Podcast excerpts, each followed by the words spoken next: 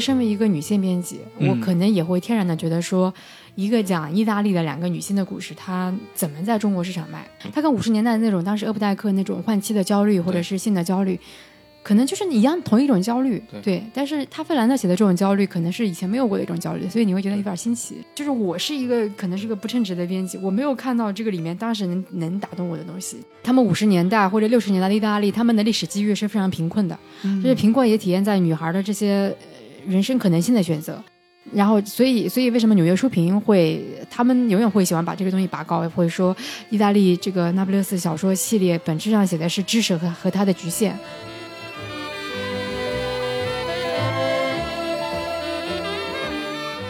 欢迎大家收听《忽左忽右 Left Right》。忽左忽右是一档诞生于上海的文化沙龙类播客节目。每周我们会邀请嘉宾就一个话题进行访谈与交流。本节目由喜马拉雅 FM 独家播出，您也可以使用 Podcast、Castro 等软件订阅收听。我们的微博以及同名微信公众号是忽左忽右 Left Right，忽左忽右 L E F T R I G H T。我们的豆瓣小站是忽左忽右。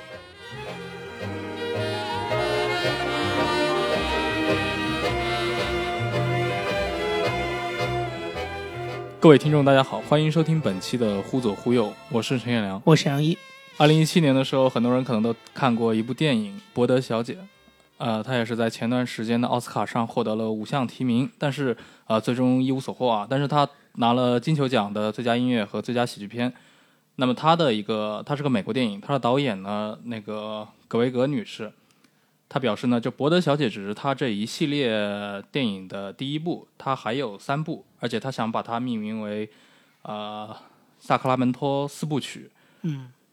就是为什么会拍四部呢？呃，就是导演 导演本人直接向一个广播节目表示了，就是说他的灵感其实是来源于意大利作家费兰特的《那不勒斯四部曲》。呃，《那不勒斯四部曲》是一部小说，然后我们现在的中文版中译本已经出了三本了。嗯，对，所以我们今天的互左互右请到了嘉宾，就是呃中译本的责任责任编辑，对，呃，索马里。嗨，呃，大家好。其实我之前在第一本上市的时候，可能通过视频也跟大家介绍过，呃，就是大概作品的一个系列。然后今天特别高兴有机会能跟互左互右的读者能够。更加深入去八卦这个作品的 前世今生，还有它里面所包含的非常有魅力的一些东西。对，那索马里，其实你可以再给听众介绍一下你的这个一个职业的背景，因为你过去也是记者嘛，后来到了出版业。对，呃，我自己本人是从就是传媒行业进入出版业，然后从时间上的话，呃，时间还出版业还算是新人，然后也特别是一些。呃，出版业挺讲究各种因缘机会，因为你不知道任何一本书的命运。然后我自己也是在读了很多材料之后，也才知道说，类似于《那不勒斯》这样的作品，它能在出版界出版，并且能得到推广，是一个很大的奇迹。那那再说回我之前的一个职业背景，就是我之前是做过杂志的特稿记者，然后也做过商业记者，非常失败。然后后来就是觉得说，呃，其实是看了很多很多一些一些一些书。呃，也在某种程度上决定放弃自己的写作，所以想进入出版业。因为从某种程度上，它还是一个在这个世界上少数的是由少数人来设置进入标准的一个行业，所以还是一个尊重编辑价值的一个行业。所以我，所以我进入了一家专门以出版外国文学为主的一个出版公司。然后现在我们公司是处在那个人民文学出版社旗下。对，九九读书人。对。对你是在一三年的时候进去的吗？一四一四年的时候。对，OK，嗯啊，索马里其实之前是在 GQ 做过特稿记者，然后他本身也翻译过那个文学作品啊，一个自杀者的传传说，可能也有一些听众朋友们应该读到过。呃，像费兰特的这四部曲嘛，那你其实是从第一本，也就是我的天才女友的时候就。呃，你是担任他的一个图书编辑。你最早接触到这个选题的时候是，呃，是在什么时候呢？呃，应该是在一四年的下半年。当时我们拿到一个书稿，当时这个书稿的前第四本的英英译本还没有出来。然后，但是我们当时呃有两个版权编辑同时在审，一个是意大利语的版权编辑，一个是英语的版权编辑。然后他们当时都非常的力推这个这个系列。然后呃。可以简单说一下，在当时国内出版界对于这类书的一个一个接受状况的话，其实来说并不是很理想。因为说你你首先是四卷本很考验读者的一个耐心，然后另一个就是说它的题材。然后当时身为一个女性编辑，我可能也会天然的觉得说，一个讲意大利的两个女性的故事，它怎么在中国市场卖？所以当时读完第一本就是讲这个两个女主角，她们从十二岁到十六岁这段时间的那个那个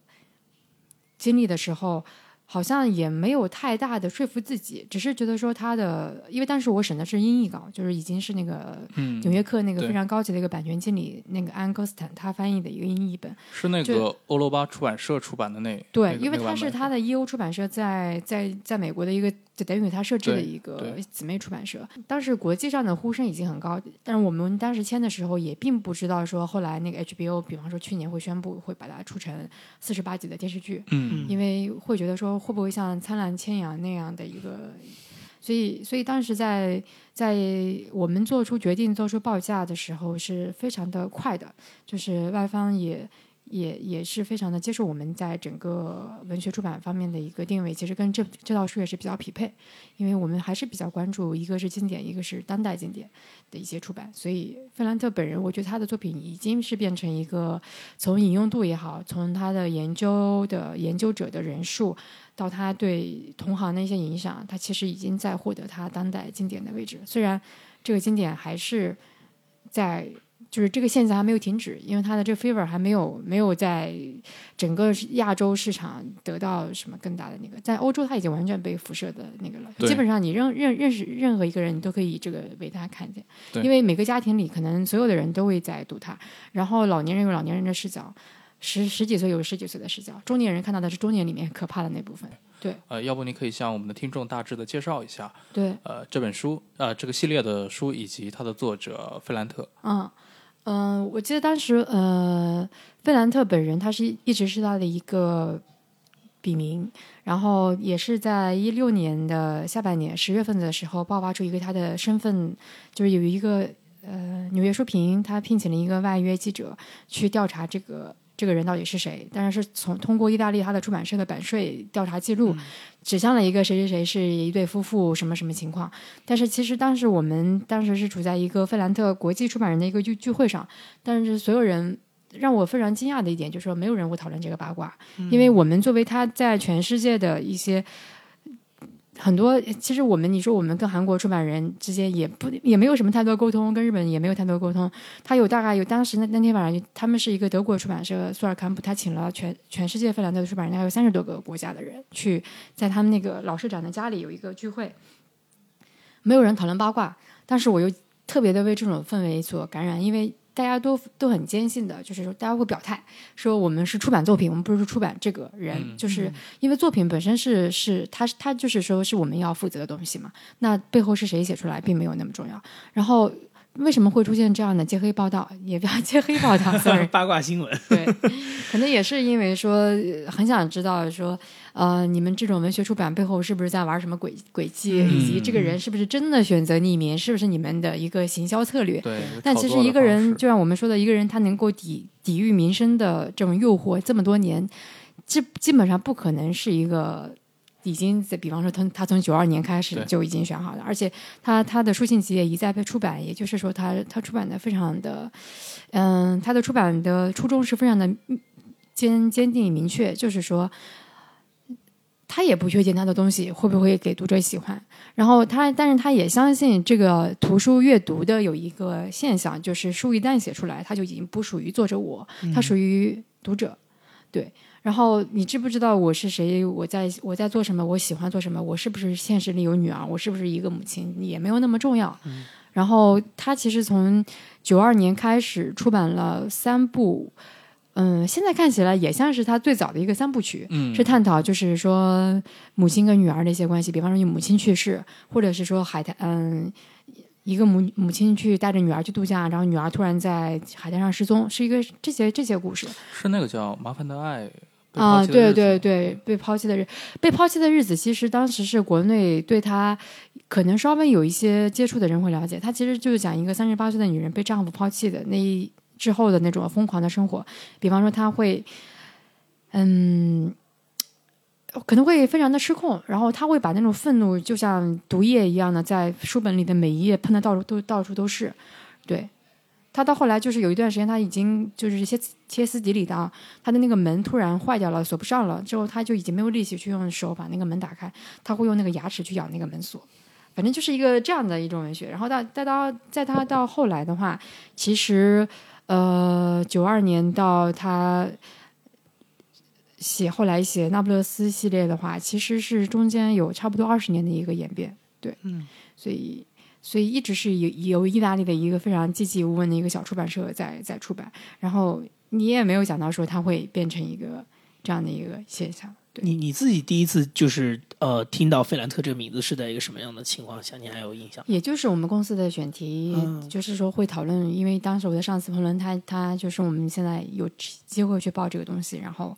然后我还记得彭伦先彭伦老师他让他的老太太也当时也在审这个书稿，然后太太、嗯。他太太以前是上外的法语老师，嗯。一个法法语老师看着他应该看的是英文书稿，嗯。然后他太太看了一页说非常喜欢，然后我相信是因为这个决定会导致说最终决定说，哪怕可能在中国也没有那么非常广阔的前景，但是其实能够让读者能够一晚上能看完的小说，现在已经挺少。嗯。哎，嗯，这听这故事听起来很像那个，就是美国那个出版人 Sander Ferry 他的那个，对他他也是嘛，他是费兰特小说出版商，然后他的太太是这个小说的好像是第一稿的编辑吧，好像是对对对，所以其实这也是一个，就是由我们中国国内的编辑，也就是彭伦老师他自己呃亲手发掘出来的一个这么一个引进的题材。对，应该是版权，就是其实是一个版权部跟跟编辑做的一个非常快的决定。因为当时其实这个版权并没有那么秘密，因为肯定他嗯可能也有别的出版人会去接洽，或者是怎么样怎么样。是。对嗯，那呃，你呃，刚刚因为你提到就是费兰特的一个等于是早期的一些作品，你觉得他因为等于说从九二年这个开始，相当于是出道发表作品，到现在也已经快有呃可能二三20二三十年的时间了。你觉得你从一个就是呃宏观的角度来说，你觉得他的这个成长，就是等于他的这个文学生涯的成长，你觉得有没有一些呃比较清楚的段落，或者说你嗯。能看到他的早期跟后期的一个明显的变化的嗯。这种，你觉得有吗？我觉得呃，就拿早期跟他的，我我觉得应该现在对他的写作而言，应该应该是他写作的一个盛年，嗯应该是一个壮年的感觉，因为他其实还在写他的下一部作品，这是一个呃之前透露的一个消息。然后从他的早期，他去写写他母亲，写写母亲跟女儿的关系，写写妻子跟出轨的丈夫的关系，写写就是那种关系的时候，你始终会觉得说跟后来的作品。像是一个人写的，但是又又好像只是那个人身上的一半，嗯。就是那那不勒斯里面呈现出来的那种特质，其实，在早期的三部里面有一些有一些反应，但是那种作品的完整感，它它它能够提供的那种内在的那种活力，那种叙事的，基本上是完美无缺的那种技巧。其实，在早期我们那一本那个他的早期的小说大概就是两百多页的那种，如果翻译成英文的话，是那种篇幅。其实你你没有能够领教到他后来那种魅力。说《那不勒斯四部四部曲》，它其实并不是一开始是个四部曲，他只是本来想写一部小说，就是想写一个女孩跟她的那个童年伙伴的一个成长。他写到第一部的时候，他可能写到第一部的时候就已经意识到，那那是一部肯定不能承载的东西，所以他慢慢写。开开始本来以为是三部曲，然后到到最后是四部曲。对，其实是说，我觉得很多东西就跟我们很多人心中的一个记忆一样，就是你可能不知道那个记忆是可以挖多深，直到你开始写，这是可能这就是作家的写作跟那个无意识、潜意识那些东西相关的东西。对，所以其实尽管他是费兰特是一个匿名的作家，但是嗯实际上我们在阅读他们作品的时候，能够感受到其中肯定很多素材，甚至有大量的这些故事是作者通过挖掘自己过去的经历，或至少可以这算是一种猜测猜测是吗？对，呃，据呃对应到里面的事实层面，就是并不是很清楚。我也不知道他是不是在那不勒斯生活过，或者是不是在一个那样的街区生活过。但是呃，最近他不是今年开始帮《卫报》写他的每日专栏、每周专栏，他会讲自己的青春期的一些恐惧，然后呃，包括包括当日他写日记的一些习惯，你能够感到说他他的就是说，这个人的记忆如何沉淀，他如何面对记忆的这部分东西，是其实是跟他的作品非常相关的。但是里面他是不是说在那个地方成长，是不是从周围人的身上汲取材料，有没有这个作品有没有激怒他周围的人，他的私生活因此有没有受到损害，这个我们没有人知道这一对点。，因为因为嗯他选择了匿名写作这种方式嘛。对那比如说，如果让你比较一下的话，比如说像呃像库切这种，嗯他写写作青春嘛，嗯那其实他是用了大量自己过去的这些，对包括他诱奸自己表妹这种事情，他都写出来。嗯，对，你觉得这两种写作方式，你觉得是有可比性的吗？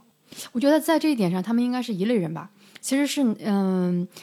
作家不可能完全把自己的记忆阻挡在外的，这其实是一种游戏。然后这个游戏就是说，类似于我把这个牌跟你摊多深，其实也是意味着我把我自己跟跟你摊开多深一样。这其实是一个很真诚的一个虚伪的游戏。对啊、在这一点上是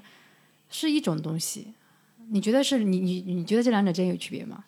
呃，我觉得可能因为库切是个男性的视角，因为因为我这是从行为上会有这么一个感受啊，因为你像费兰特，比如说我因为读过他前两本嘛，嗯呃，我会天然的倾向于他可能真的是一个女性作家在写嗯这个问题，但是因为他选择的是一种匿名的方式嘛，那么我可能会思考他们为什么会匿名呢？为什么库切讲那些不堪的、猥琐的事情的时候，他会用自己本名呢？对吧？这个可能会有这背后是不是社会的大环境啊，包括呃他们个人心态上一些很微妙的一些差别。但这个可能就是写作以外的一些原因了。哦，我可以说一下他当时的一个野心，就是他写到第一，他决定开始以这个系列开始，是因为他看到说女性在，或者是说女性在文学史里面的一个缺席，并不是说男人很少描写女性，描写的女性太多了，对吧？嗯但是就是说，我们始终在一个男性他要表达他对社会的某一个某一个呃感觉的时候，或者说他对婚姻、他对什么东西的时候，他要去创造一个女性出来，然后他他他出轨了，或者是说他精神危机了，他怎么怎么样了。但是其实你真的不知道说那个女人她自己是怎么成长起来的。嗯然后包括说中国的读者，女性读者，但是我对这套书的信心所在，也是因为我从来没有看过一个书，它可以把我们自己。当然也包括男性体验的那一部分，就是说你这个人是怎么成长起来的。然后这个书就有点像一个很奇怪的一个像，就像说你你好像是看着他起来的那种感觉一样。对。明明白，就也就是说，他其实对人，它不是严格的戏剧的，就是说已经在舞台上他告诉你这个怎么怎么样，然后你是可以感觉到你是你就是在这个剧作家的脑子里，你跟他一起把这个故事给他孕育出来了。对。你看的时候，就是这个这个人孕育孕育诞生的时候，所以他的阅读有点奇怪，就是就是你你并不会觉得说作者要有有一个遥遥远的结局在那边等着你，嗯。好像要去看，你好像就是在参与一个他很看重的一个概念，就是 becoming 的概念，就是成为一个什么样的人，因为你你知道说他的那些很紧张的心理段落，其实是在决定了他下一步会做什么事情，然后这种东西就会特别的迷人，因为你感觉你也在参与他那个是成为自己的那个过程。对，呃，你刚说到这一点，我倒是确实非常同意，因为你刚、嗯你说女性在过去的女性写作中的这么一个缺席嘛，嗯，呃，我们也其实看到过很多，就是中国的写作就不不说了嘛，那个从这方面相对比较是就是相对可能比较成熟一点，像西方的写作来说，嗯，其实又是有大量的女性视角，比如说前几年非常火的那个啊弗兰岑的那个《自由》，啊，那里面其实就是有有女性视角吗？呃他的太太嘛，呃，对。他太太，他但是那个太太在里面的最大的体现就是她的婚姻危机吧，对婚姻危机，就是婚姻危，机。也就是说，他们其实作为一个男性作家，即使是有意识的，呃，从女性的角度描述她怎么看待这个问题，对。她仍然是一种，比如说想象中的女性。对。对，包括前些年像德国的那个顾斌，他批评、嗯。批评的中国的作家，他会认为中国作家太直男癌了，他会说一句，在德国我们已经是我们自己就是女人，但是实际上哎。他还是男人，对吧？嗯。这个啊，回头我可以查一下这句话，这句话还挺有意思的。他他如果是这么观察德国文学的话，就是就是文学的写作应该是怎么样？但其实我那那我们待会儿可能还会提到，就是他这种写作背后，他其实是要冲破很多我们原原原有的一些概念的东西。对，就哪些体验是男性的，哪些体验是女性的。嗯，其实，在小说里，他基基本上是分不清楚的。对，对性别其实对他们而言没有那么重要。对，是。嗯那比如说，据你的观察，就是费兰特他这他嗯那个《那不勒斯四部曲》，他在全世界的一个读者群体嗯，是一个什么样的分布状况呢？是是女性读者会更多一点吗？还是说，因为我现在想，就是现在呃，他的出版人也好，他的代理公司也好，也没有做过非常大面积的一个调查，但是他的嗯、很多反馈，就是出版人会有一些就是。呃，不是数据的反馈，但是是那种观察的反馈。观察的反馈就是说，类似于男性看到周围的女性在读，他会忍不住去买来读；然后丈夫看到老公，呃，丈夫看到妻子在读，他也会来读。然后文学界的话，其实男性读者对他的接受度还是非常高的。类似于像你说的弗兰岑，弗兰岑其实他一直有一个野心嘛，就很想成为托尔斯泰，就是他很想是用那种现实主义、那种现实主义去描写美国的。今天的美国，他想成为俄美国的托尔斯泰，那他能不能做到就是另外的一回事情。但是其实像那个詹姆斯伍德也好什么的，他们其实已经看到了说这种写作背后，呃，都是从性别出发，但是会看到说它呈现出来的那种广阔的面貌，这个其实还非常厉害的部分。如果说你看弗兰岑也好，你看到那几个人，其实永远是在。你感觉他们身上的标记太明显了，中产阶级四个字，对就是这种感觉，就是他他你他可能比厄普代克超越了一点，但是你说超越了多少也很难说。他跟五十年代那种当时厄普代克那种换妻的焦虑或者是性的焦虑，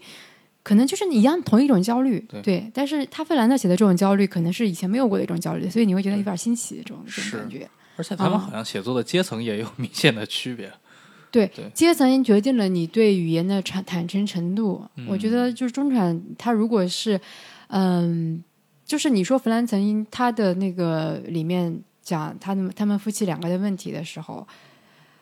都好像是被作者的一个叙述的框架给阻拦了。嗯，就是你没办法看到他们真实的人脱他们脱掉衣服以后是什么样子对，但是好像他的这个费兰特的视角，他的这个写法，他的语言的也不能叫粗俗，其实是一种非常原生的状态，能够让你看到，好像你你走进了他们那个那个家庭内部的那种矛盾。觉就是像《那不勒斯部曲》这种方式，他对人物内心会挖掘的会更深一点。可能对挖的深了，就是很多人，因为我基本上还会定期会看一下豆瓣的评论，那我能看到说百分之至少一半以上的人会有一种，就像说你嗑药嗑到了那个点上，对吧？就是他他能潜到你的内部，但是他并不是说作者去偷窥你，嗯，而是说你你你自己就是说有一部分东西。就是你可能是破碎的，你可能是迷失的，你在那一部分东西你被他点点到了，因为你在成长的过程当中你抛弃了很多东西，然后他这个作品会无数次的提醒你，也提醒了我自己，我曾经抛弃了很多东西，包括说我形成了哪些偏见，我压抑了哪些东西，他都会能把你揪出来一点。对他这个在中国的一个粉丝是一个什么样的情况？他在中国受欢迎吗？应该从豆瓣儿上，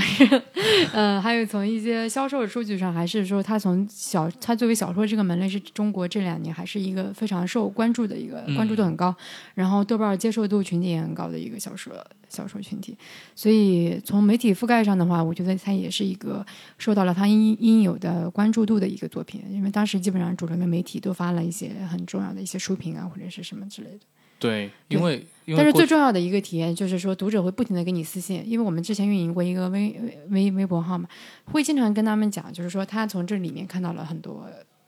会改变他，这种改变是很奇怪的，因为你也说不出他他有没有变成一个更好的人，我也不知道。但是他他可能以后面对很多选择的时候，他可能会有一些没有那么虚伪的东西，没有那么多妥协的东西。那我觉得这就是很很很很好的一个东西，因为它其实，嗯，就像很多豆瓣评论，就是说告诉女人为什么要读书。但是，我很希望说，哦，能通向这个结论也挺好的，告诉你们女性绝对不要早结婚，对吧？也也，而是说你他他就是说你自我探索、自我自我，你只要去自我探索，你有一天一定能告别你那个让你自卑的那个东西。嗯，那你跟一开始你在这个就是编辑这个书第一开始的时候，你刚才也提到，就是其实你对于这个东西是不是被中国市场所接受是有一点怀疑的。对，所以你现在呃出到第三部，然后你看到了这些反应之后，你对于中国的读者的这个认识，你觉得有没有什么刷新你的刷新你的之前的一些想法的东西？嗯，用刷新应该是非常那个，其实是很感谢这本书让我看到，就是说，其实是通过这个书我才了解到读读者。嗯，因为其实你之前出版一些外国文学也好，呃，很多时候中国中国出版界有一个说法嘛，就是我们文学出版界做的一半的时候都是给同行看的。对吧？就同行的编辑、同行的媒媒体或者什么人去来去来买这些，真正大众看你们这些美国文学、看欧美文学嘛，也很少，因为它不像电视剧来的那么扣人心弦，也也没有什么，也不能成为办公室谈资。第二天说，哎，你昨天看了哪个小说里面？但是在国外，这是一个文学，它会它会形成你一个社社交的一个网络资本，对吧？就是你是一个社交的一个资本，你你有一个 test 的在这里。嗯，然后我之前就是中国读者，因为从媒体出来到出版界，你很希望是说你能跟大众有一个直接的接触，但是之前的作品，其实说实话，好像还是说在给一小部分人看。然后这部这个作品是下定决心是要把它在中国推出来，因为它应该让中国人看到，尤其是中国的女性看到有一些。跟他们看的文学非常不同的作品，在告诉他们女性体验到底是怎么样的。女性体验并不是说每天在意淫男性，每天、每天在你老公出了轨你就你就不行了，并不是这样的。女性面对出轨有很多很多种办法，对吧？就是对对，尤其是这一部小说里面的对主角也好，都是经历过，甚至可以说非常残酷的一个 青春。对对，呃那除了这个，就是除了这个作品本身，你觉得它的的力量之外，就是你你作为一个呃参与者吧，就等于是在中国市场的这样一个参与者，呃，你你你这边或者是包括你的出版方这边，你们有没有一些什么样当时有一些方法或者是一些想法，能让中国的读者更接受它？嗯，这个可以讲一个当时呃一个一个小故事，就是可能有一个评论人，他可能因为我们会定期给一些媒体人赠书，然后他非常表达了不屑，呃，说女性文友谊。他他首先怀疑女性友谊是不是存在。首先，她是一个女性，她在自己的朋友圈和微博就是说贬损这本书，啊、是就是说她觉得我从小到大没有女女性朋友，我根本没有觉得有任何的了不起啊，就是就是值得这么大写特写，值得你们出版人这么大吹特吹嘛。然后当时当时反正我当时就非常直接对应的对对了回去，我就跟他说，就是芬兰的作品，就是你这样等于是栽赃，就是就是说。呃，你如果没有进入到作品内部，你你当然可以以一种就是觉得女性友谊没有什么任何了不起的姿势。那确实，他和生活而言，女一个女性和另外一个女性友谊确实也没有什么了不起。但你看了作品里面他写到的所有的人，你再来说这句话，就可能更加公平一点。然后当时，嗯、选第一本书的腰封的时候，是也斟酌了很久。嗯，本质上是选了一个冒险，但是是呃，可能是偏颇的方式，我就写了女性的友谊和战争。然后别人可能又继续跑过来骂责编，嗯，你你你又把这本书窄化了，对吧？他 他写的又不只是那个，但是你说哦，你跟一个读者去说意大利史诗，那那在国国别上，这个首先就是说你在让这本书进一步被淹没。是对对对对。因，为那就强调地域了。对，对，所以所以其实就是说，友谊和战争，你然后因为当时面临了很多很多种多重的困难，因为我自己也是入行当时三年吧，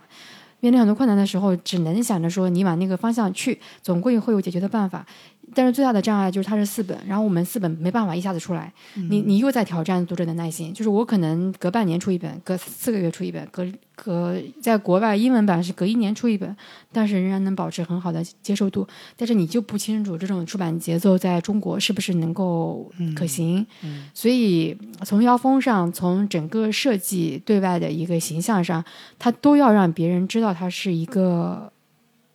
说不一样是一个非常粗呃粗粗泛的一个说法，它应该是，嗯，就是我希望它所所有的出呈现的形象都是有力的，就是知道它是一个有 substantial 的一个东西，它是有内容，它又是有实质的，它并不是一个你们过来消遣看完了的之后的就一个、一个那种女性小说就，不是一个小鸡文学那种。对对对，所以从整个设计上，我们觉得，呃，中国版跟外国版，你可以现在去看那些国嗯素材，就是我们的封面第一第一版是非常有态度的，就是那种画面切割方式或者是呃呈现方式，其实其实是比他们国外的版本选择的。看起来要更加接近艺术一点，就是把商业跟艺术结合在在一起。但是国外版很多时候又有一个调讨巧的方式，就是你能够发现，嗯、被读者感觉像地摊文学的那个封面，它前后四本有一个统一的地方，就是它所有的人物都是面对你的、呃背对你的，嗯，嗯，他有一个这样的感觉。他你说他通俗，但是他其实又是背对你的。嗯但是编辑的态度是非常重要的，态度不是说我出去说什么，而是说你通过作品它出来的一个一个呃定位也好，一个一个曝光度和它的一个设计，都体现出，呃，它不是我们就是说让你去拿过来拍张照，然后嗯那种作品，对。他是有一个在对跟读者对话的那个意思，就是我我是有 something 就是要跟你去说的这个东西。对，其实中国，尤其像这本书推出之初嘛，嗯那肯定是中国的读者，不光是读者了，可能比如说书评人啊，或者文那个批评界，肯定也有一些先入为主的看法，对于这种主题嘛，对吧？嗯你其实像我本人的话，就是自我批评一下，我我最早接触到我的天才女友的时候，我。我看名字，我以为是一个男的会在写他的女朋友的故事，对，就是其实后后来我发现，原来他的名字是那个 My Brilliant Friend，对。就是其实没有女友这个元素，但是中文版是把它加上去了。对，他的出版，他的经纪人其实是非常开明的一个人，就是说你经历过非常严苛的出版公司，就是他的封面，呃，所有东西都要他严格审核，标题是怎么样，他的他的经纪人都是，就是觉得说你们签了，然后然后标题、封面都是你们来定，就是就是一个比较信任你们的一个出版人，呃，经纪人。对嗯，所以是不是说中国的这个读者，呃，现面对这本书的现在的一个热情，其实是有点超出你预期的？我觉得没有，没，还没有。还没有，因为从豆瓣的这个数据来看的话，这本书它的呃生命才刚刚开始。嗯，然后这也是他的经纪人跟我们分享一个定律，就是他在每一个国家出版，从第一版开始出版之后，呃，出到第三本，他才真正迎来他的 favor。所以，所以我们第三本是是今呃去年刚刚刚推出，十一月份刚刚推出来，所以呃。从数据上看，我们希望还还是有一个倍数级的增长。嗯明白。对，然后现在的话，也依然是说很多人就绕不开这本书了。然后我呃能够看到很多就是男性的读者的一些一些回复。每当有他们这样的人在阅读的时候，其实还是一个很，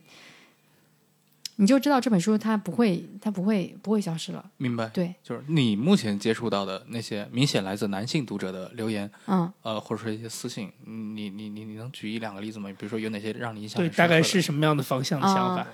我一直记得我朋友吴奇，他他当时我们俩在北京，当时有一跟淡豹他们有一个对谈，当时第二本出来的时候，因为第二本里面他的那个写作的枝蔓已经非常的清晰了，你已经看到它已经在像血管一样的把很多细细节，把很多剧情在往前很有机的在让它生长，然后。然后吴奇当时就是跟我们两个女女性意识比较浓重的人在台上非常的尴尬，他又老觉得说，这个这个里面的尼诺的爸爸也好，他的主角喜欢的那些男人，那些周围的爸爸，就是对他们动不动就打打他们的那些爸爸，好像在他们看来好像是说你们是不是对男性有偏见？巴拉巴拉巴拉。然后他后来看完第三本之后，他在豆瓣上写了一个评论，他就说这这个书里面就是说男性跟女性从来没有互相看见。嗯对，然后他说这这是这是一个由单一性别构建的伊甸园，就是我在我的心里的伊甸园，其实是我跟莉拉的，或者是说我跟我母亲的，就是我跟能理解我的，我能够理解他的，我愿意去理解他的人构建的一个伊甸园。然后这个命运本质上是有点单一性别的，就是我能够，我可能从我自己十几岁到我六十多岁成为一个女作家，在这个经历了各种沧桑之后，我理解了莉拉的命运，我的命运。我们我母亲的命运，但是其实我看不到我的，可能他对他的弟弟、哥哥、爸爸什么的都没有特别看清。然后他对尼诺后来的认识也有点，就是说在第四本里面非常干脆的终结掉了，就是他也就意识到说他对尼诺的这个认识从来没有恒定过，就是他他他有点后来认不清楚他自己爱的人到底是什么样子的，有有这样的一个感觉。所以吴奇说的那句话。是一个很很有意思的一个一个感觉，然后可能女性在里面享受那种被看到的那个快感的同时，可能没有就可能会忽略掉，就是说男性在这个里面看不到女性，女性看不到男性，不是说并不是说关照不到，而是而是说那个命运没有共鸣、嗯那种感觉。对，尤其是像因为像国内的嘛，接触它的中 中文版的话，呃，很多读者在阅读之前，尤其是比如说受到书风啊，或者受到一些简介的影响，可能会认为这就是一本女性小说，讲的就是呃一个女生和另一个女生之间的故事。但其实我们知道，呃这一系列的主题，它其实是一个慢慢推向一个比较宏大的题材。对。对，也就是你刚刚说的，就是我们录节目之前说，它其实是一部史诗，对。而且是关于那不勒斯，关于南意大利，对。对，尤其是它第一部其实就是从一个老人的视角出发嘛，对，他是一个到60多岁。对六十多岁，其实他是经历了呃意大利从五十年代战后对。一直到到后来的这么一个这么多年的一个变迁，所以其实是不是说作者在就是根据你刚才的一个讲解嘛，也就是作者作作者可能开始只是想写一部呃以女性视角为出发，可能只是想写一个两百两百页的小册子，但是无意中越写越大，那么慢慢的他可以把这些自己对于呃那不勒斯这些理解都可以放进去了，是这样的一个演变吗？我觉得从就是呃细看文本，真的会能看到这样的倾向。开始写的时候，他他并并没有去追逐那种叙事的强度和嗯、呃那种就是推情节推进的那种快感。嗯就好像很笃定的在那，就是你我开始还在想啊，两个人在那边玩玩布娃娃，然后娃娃掉进去了，然后到一个他们很害怕的男人门口去要那个东西，要花十几页去写，然后呃，你现在再来看这个东西其实很可爱，就是说你从童年对一个人开始有权威感是从什么时候开始？嗯，你自己再去想，你从什么时候开始从另外一个人身上知道说，就是说你是有一个东西，他他有你没有，然后然后对这个人有一种就是说他决定要跟随他，呃这个女孩做什么他都跟着他。其实这个这个故事还挺有必要。然后然后到后来你。我我开始看到那个叙事强度的时候，就并没有觉得说他会是有那种说我从一从他们十几岁的时候就开始写他们历经沧桑那种感觉，好像就是一个很天真的在那对边写写写写少年心境的那种东西，所以我是相信他写到写到他们十六岁结婚，他知道说这绝对是一两本小说承载不住的东西，然后也加上他女就是说。他进入到文学界，如果说文学有一个很奇怪的领域的话，他知道自己在那个领域里面，他知道知道自己在一个非常大的森林的时候，他必须自己再再次走进那个东西，走进那个没有人走过去的那个地方。这个地方就是说，它里面会一再引用这个埃尼阿斯纪这样的一个史诗的东西，就是嗯史诗他写的永远是一个人他跟他命运的关系嘛。然后他这里面也会再写到，就是我我和我和我的命运，丽拉和她的命运的关系。然后这个命运写下来，可能他写到第一本的时候才会有这样的感觉，嗯有一种要去写一种史诗的感觉。嗯，但这个其实也一一个程度一种程度上，其实是有点呃，就是它促成了这种文体的诞生。也就是说，比如说嗯第一本它是青春期，那像你刚刚说到的，写到一些他们为了一个布娃娃到了一个很自己很害怕的一个男人家门口，对写了十几页。对那么其实我们知道，其实童年的生活其实有时候就是这样子，对，很小的事情，但是在我们看来，在小孩子看来，那就是很大的一个事情。对。这确实是一个正好是那个年龄段的人视我觉得可能是因为我们中国的读者喜欢关于假装自己很成熟，假装自己对有有一些经验是，就因为我们是太多呃太多厌厌倦了嘛，就是对文学里面，所以我反而是看到很多国外出版人，当时看到他们对这样的段落。就是我是一个可能是个不称职的编辑，我没有看到这个里面当时能能打动我的东西。就是说我可能被这个东西有点觉得它有点 boring，就觉得它很很拖累。但是其他人就会说哇，他写小孩写的这么好。你要知道，作家去写小孩其实是一个很难写的东西。对对。但是他他你现在在里面看，你真的觉得他是他不是说我要去假装自己十六岁去来写这个，他就好像就是真的是把童年那种对印象很深的东西都写都写进去了。对，嗯因为你因为你说这个，我就想到了那个谁，就是丘吉尔他写的《青年回忆录》嘛。啊，因为丘吉尔本人是特别喜欢回忆自，他从很年轻的时候都就知道自己会成为一个伟人嘛，所以他从三十几岁就开始写回忆录。嗯他三十几岁就开始回忆自己从年轻的时候到更就是二十多岁的这段历史上，嗯嗯波尔战争啊，对吧？这这段这段时光，那么他那他他那那时候写作跟后面的呃跟后面的两次世界大战的回忆录的笔法是完全不一样的。而且他在前言里面也说到过，嗯他说：“因为我十几岁的时候确实是那么想的，所以我现在所写的每一个东西都是按照我十几岁的时候的想法在想。尽管他现在可能已经不是那么想了，对。所以我们看到的丘吉尔他青年时代回忆录，会觉得里面很多很轻率的一些用词，或者一些很偏激的看法，但其实他可能在前言里面会解释了这个问题。我觉得这是一种、对这种意识，在我第一次看的时候还是蛮触动我的，因为我、嗯。我我之前可能就没有没有过这样的想法，对。但是我会想到，他这么一个都不是职业作家的人，八九十年前就已经想到这种这种问题了。对，哎，我你刚刚一说，我也也意识到，就是我们可以把刚刚那个点再说一下，就是说这个小说能够让读者有一个很奇特的阅读体验，是因为它是在不断的生成的，就它并不是一个人已经是把所有的棋都下好了，然后你感觉有一个终点在等着你，因为它是在跟一一起在在在生成的这种感觉，这种叙述会自自动带来这样的感觉。那形成跟回忆录另外一个对比，就是类似于你说像像我最爱的，可能呃。就是类似于像回忆录的话，是哈德良回忆录，对吧？那你说尤森纳尔他写哈德良皇帝，他是他是看了几十年的准备，他把这个人简直这个皇帝当时的大历史、小历史，这个皇帝所有见过的人、睡睡过的人、什么什么的人都已经研究过一遍，然后他用一那种沧桑的姿态去写哈德良皇帝的一生，然后跟这个跟我们现在看的这四本，就是说你好像看到他们是从一个那个同步成长，对同步成长是一个不同的一个对对。写作写作手法，对对嗯。对，可能像后一种的话，在呃中国的这个写作里面，可能还是比较少去，因为是现在的你在控制当时的你，对，就是是那样的感觉，对，即使我们在写童年，仍然是一个成年人的逻笔调逻辑去维，在控制它，而且而且而且你对它会有判断，对。因为你一旦以现在的感觉去写的话，你在那个文本里面一定是有超多判断，但是但是你在看到那个童年他们童年那个场景，考试什么。突然，那个谁恩佐不行了，然后莉拉行了那种，包括去打架那些场景，好像都没有一个非常沧桑的、非常世故的一个后呃一个作家在后面去进行过多评价的感觉。是对是，，就是没有没有没有太多文本上的那种浮在文本表面的东西，那个文本就是那个文本，然后它就是经验本身。